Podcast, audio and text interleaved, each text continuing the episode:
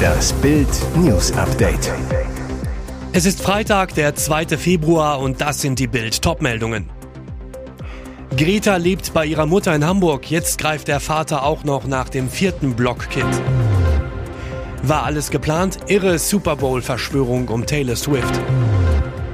Du hast keine Ehre. Fanwut gegen neuen Bayern-Star. Greta lebt bei ihrer Mutter in Hamburg. Jetzt greift der Vater auch noch nach dem vierten Blockkind. Der jahrelange Sorgerechtsstreit um die Kinder von Steakhouse-Erbin Christina Block steuert auf einen neuen traurigen Höhepunkt zu. Es geht um Greta, die einzige des Block-Nachwuchses, die der Mutter in ihrer Hamburger Villa geblieben ist. Vater Stefan Hensel sagte der Zeit, er wolle sich jetzt auf Greta konzentrieren. Wir wollen sie da rausholen. Sie kann in diesem Umfeld nicht bleiben. Das Drama schwelt seit Jahren. Hensel hatte seine Tochter Clara und seinen Sohn Theodor im Jahr 2021 nach deren Besuch in Hensels Wahlheimat Dänemark nicht mehr herausgegeben. Die älteste Tochter Johanna lebt freiwillig bei ihrem Vater und dessen neuer Ehefrau. Seine Ex-Frau Christina Block in Hamburg wirft der 49-jährige Gewalt im mütterlichen Haushalt vor. In der Silvesternacht sollen acht Männer Hänsel niedergeschlagen haben und Clara und Theodor anschließend nach Deutschland gebracht haben. Nur vier Tage später entschied das Hamburger Oberlandesgericht, die Kinder müssen wieder dem Vater übergeben werden. Die Kinder sind jetzt also zurück in Dänemark an einem unbekannten Ort untergebracht. Mehr zu dem Familiendrama gibt's auf Bild.de. War alles geplant? Irre Super Bowl-Verschwörung um Taylor Swift. Diese Zahlenspielchen lassen die Amis durchdrehen. Im Vorfeld zum Super Bowl gibt es immer wieder die absurdesten Zahlen. Nun wurde das auf die Spitze getrieben wegen Taylor Swift. Ihre Fans haben für das große NFL-Endspiel in Las Vegas eine irre Verschwörungstheorie aufgestellt. Im September hatte der Musik-Superstar seine Beziehung mit Travis Kelsey, dem Tight End der Kansas City Chiefs, publik gemacht. Swift schaute am 24. September beim Spiel der Chiefs gegen die Bears vorbei. Ein Zeichen ihrer Liebe. Genau da legen legen ihre Fans, die Swifties, los.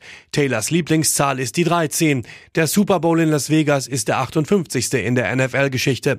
Da 5 plus 8 gleich 13 ergibt, ist es für die Swift-Fans ein klares Indiz. Die Partie der Kansas City Chiefs gegen die San Francisco 49ers wäre zudem die 13. Partie, die Swift in dieser Saison besuchen würde. Dazu findet das Spiel am 11.2. statt. Na klar, Swift singt am Samstag vor dem Super Bowl noch in Tokio, fliegt in einer Nacht- und Nebelaktion nach Las Vegas. Die Flugzeit ändert sich in ihren Berechnungen mehrfach, doch Experten rechnen natürlich mit 13 Stunden. Zu guter Letzt passt auch der Gegner in die Rechnung. Die Zahlen der 49ers ergeben natürlich auch 13. Almbauer muss nicht zahlen, Kuh trampelt Frau tot, kein Schadenersatz. Erfahrene Bergwanderer wissen, um Kühe auf den Almwiesen macht man am besten einen großen Bogen. Erst recht, wenn Mutterkühe ihre Kälber dabei haben. Eine 70-jährige Tirolerin ignorierte diese Faustregel und starb. Die Einheimische und ihr Hund waren 2017 im Tiroler Erl von Kühen zu Tode getrampelt worden. Im Rechtsstreit um diese tödliche Kuhattacke gab es vor dem Oberlandesgericht Innsbruck jetzt eine Wende. Der Almwirt, der in erster Gerichtsinstanz noch zu 80.000 Euro Schadenersatz plus Zinsen an Ehemann, Tochter und Enkelin der Verstorbenen verurteilt worden war, muss doch nicht zahlen. Das entschied jetzt das Oberlandesgericht und wies die Forderungen der Hinterbliebenen rechtskräftig zurück. Das OLG Innsbruck hielt in seiner Entscheidung fest, dass Weide- und Almflächen nicht zwingend abgezäunt werden müssen, sofern es nicht bereits in der Vergangenheit zu Vorfällen mit den Tieren gekommen sei. Außerdem hätte es im vorliegenden Fall ohnehin einen durch einen Zaun abgesicherten Ausweichweg gegeben. Du hast keine Ehre. Fanwut gegen neuen Bayern-Star. Das hatte sich Brian Saragossa sicher ganz anders vorgestellt. Am gestrigen Deadline Day machte der FC Bayern offiziell, dass der Flügelspieler mit sofortiger Wirkung vom FC Granada nach München wechselt. Aus diesem Anlass veröffentlichte der spanische Nationalspieler auf Instagram Abschiedsworte an seinen Ex-Club und dessen Fans. Doch viele Antworten auf seine Abschiedsworte fallen alles andere als herzlich aus. Zahlreiche Anhänger seines Ex-Clubs wüten gegen Bayerns neue Nummer 17, schreiben unter anderem, du hast keine Ehre. Ein Mann ist nur so viel wert wie sein Wort. Oder mach die Tür zu, wenn du gehst, wir wollen dich hier nicht mehr. Oder wasch dir den Mund, um über Granada zu sprechen. Viele Fans werfen Brian vor, Wortbruch begangen zu haben. Hintergrund, der Flügelflitzer sollte auf eigenen Wunsch eigentlich erst im Sommer zu Bayern wechseln. Neben den Wutkommentaren finden sich unter seinem Abschiedspost aber auch gute Wünsche. Ein User schreibt beispielsweise, Spanien hast du schon erobert, jetzt wirst du dasselbe in Deutschland machen. Und jetzt weitere wichtige Meldungen des Tages vom Bild Newsdesk. Seit 3 Uhr steht der Nahverkehr still, was heute fährt und was nicht. Um 3 Uhr hat der nächste Streik begonnen. Erst die Züge und die Flüge, jetzt der öffentliche Nahverkehr. Es trifft alle Bundesländer außer Bayern. Millionen Deutsche sind laut Verdi betroffen. Wer nicht im Homeoffice bleiben kann, muss zu Fuß gehen, auf Fahrrad oder Auto umsteigen. Megastaus sind sicher.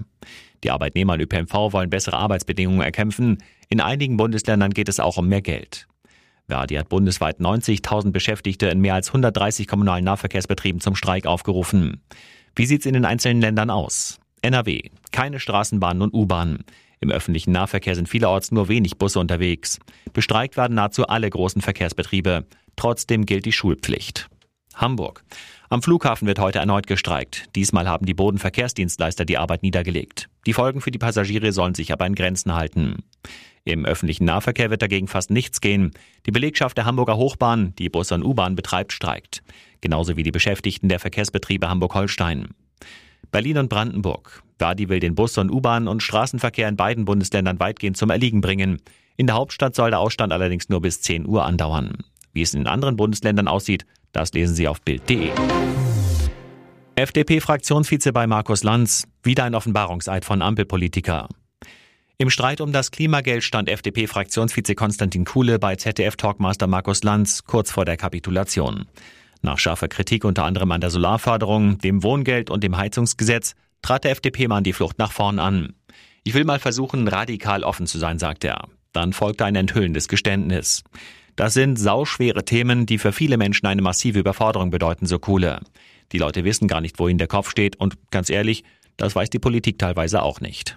Sie wissen nicht weiter, staunte Lanz. Es wächst ihnen über den Kopf oder was wollten Sie sagen? Seine Ausrede, wir befinden uns in einer so schwierigen Lage, dass mitunter die handwerkliche Ausgestaltung all dieser Themen unter die Räder kommt. Und der Kampf, dass wir einigermaßen warm durch den Winter kommen, hat Geld gekostet. 800 Milliarden. Jetzt merkt die Mitte der Gesellschaft so langsam, dass das jemand bezahlen muss. Speziell zum Klimageld sagte der Fraktionsvize, ich bin dafür, aber es ist sau schwierig, dieses Geld zu finden. Hier ist das Bild News Update. Und das ist heute auch noch hörenswert. Geheimer Beckenbauerabschied in Luxushotel. Erstmals spricht die Witwe des Kaisers. Höchste Sicherheitsstufe im Münchner Luxushotel Vier Jahreszeiten Kempensky. Der Grund? Ein geheimer Beckenbauerabschied. Seine Witwe Heidi Beckenbauer hatte circa 100 Freunde und Wegbegleiter zur privaten Trauerfeier für ihren Mann Franz Beckenbauer in den Ballsaal der Nobelherberge geladen. Der Zutritt streng bewacht.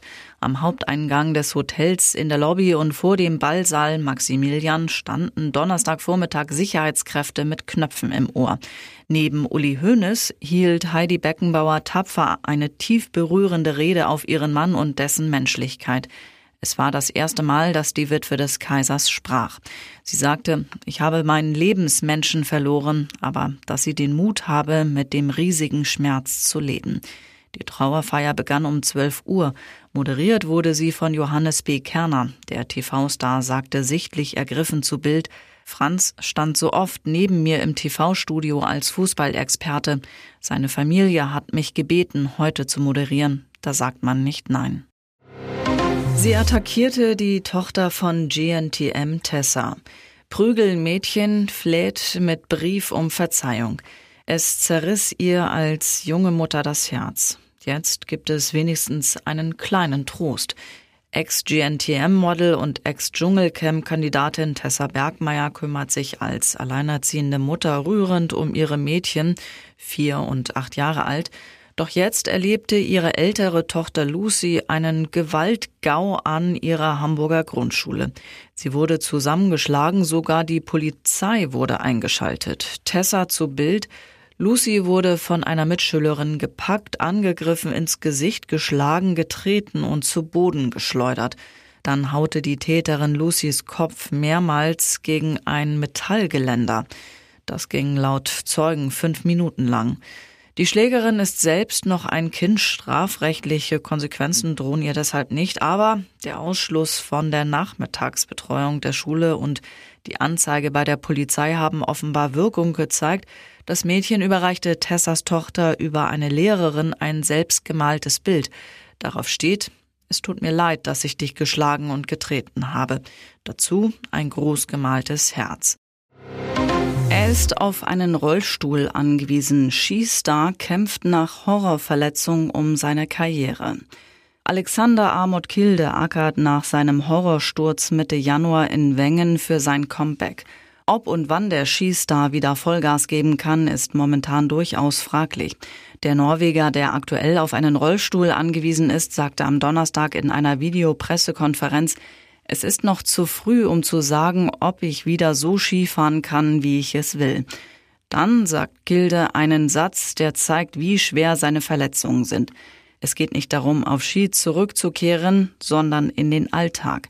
Kilde war auf der berühmten Lauberhornpiste schwer gestürzt. Der Norweger hatte im Ziel S, der längsten Abfahrt im Skizirkus, die Kontrolle verloren, schlug mit hohem Tempo in den Fangzaun. Dabei hatte sich sein rechter Ski stark verbogen.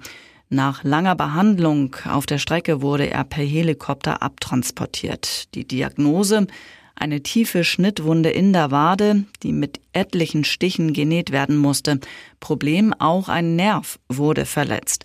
Deshalb ist seine Muskulatur für die Zehenanhebung aktuell gelähmt. Außerdem kugelte sich Kilde die Schulter aus.